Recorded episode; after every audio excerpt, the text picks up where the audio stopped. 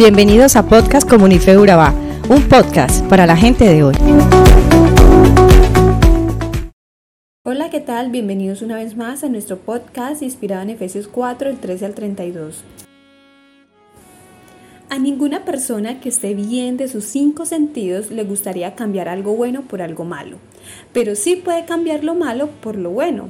El apóstol Pablo en su carta a los habitantes de Efeso les dio varias recomendaciones, entre ellas que toda persona que ha aceptado a Cristo tiene que despojarse de sus malos hábitos.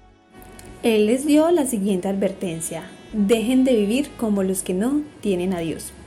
Y es que cuando una persona nace de nuevo, su espíritu es renovado, es una nueva criatura, pero sus pensamientos siguen siendo los mismos, por lo cual cada quien debe ir despojándose de sus malos actos, los pensamientos que no son de Dios. Y sus acciones deben ser renovadas día a día. Y para lograrlo debemos comenzar reconociendo que debemos pensar de forma distinta, comenzando por nuestra mente y pensamientos. Debemos elegir en base a qué vamos a vivir en la vida, ya que si queremos ser seguidores de Cristo debemos estar dispuestos a cambiar nuestra forma de pensar. Es el primer asunto con el que nos enfrentamos una vez más tomamos la decisión de seguirle debemos estar dispuestos a alterar drásticamente toda perspectiva fundamental sobre la vida, porque el cristianismo no es solamente un cambio en las acciones exteriores, es un cambio revolucionario de gobierno que resulta en un cambio radical en nuestro comportamiento. Pero, ¿qué hace que el pensamiento humano sea tan inútil, sin significado final? La respuesta la encontramos en el versículo 18 tienen la mente llena de oscuridad, vagan lejos de la vida que Dios ofrece, porque cerraron la mente y endurecieron el corazón hacia Él. El primer paso es que quienes están sin Dios piensan fútilmente porque su entendimiento está entenebrecido. Así como una nube pasando sobre el sol oscurece la luz del sol, así el pensamiento del hombre en su estado caído está ensombrecido porque hay una parte de su ser que no funciona y es su espíritu, ya que su espíritu está vacío.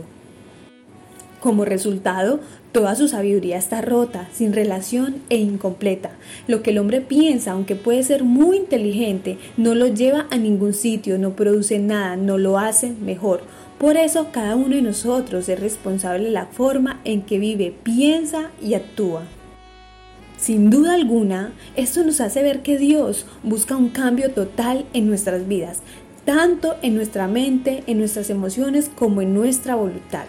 Y si en realidad estamos experimentando este cambio en nuestras vidas, habrá muchas cosas que poco a poco nos harán diferentes de aquellas personas que no conocen a Jesús.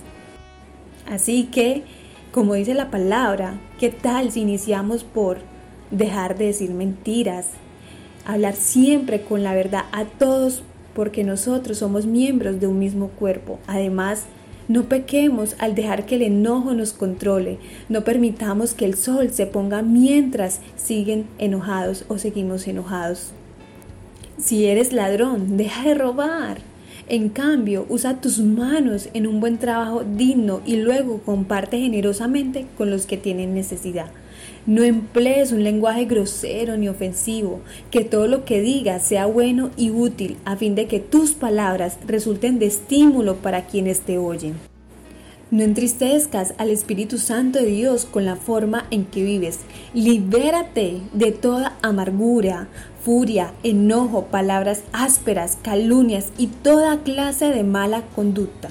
Por el contrario, sea amable, de buen corazón y perdona a otros tal como Dios te ha perdonado a ti. Para ti que me escuchas, es tiempo de renovarnos y revestirnos de un nuevo ser, renunciar a lo viejo y permitir que lo nuevo suceda en nosotros.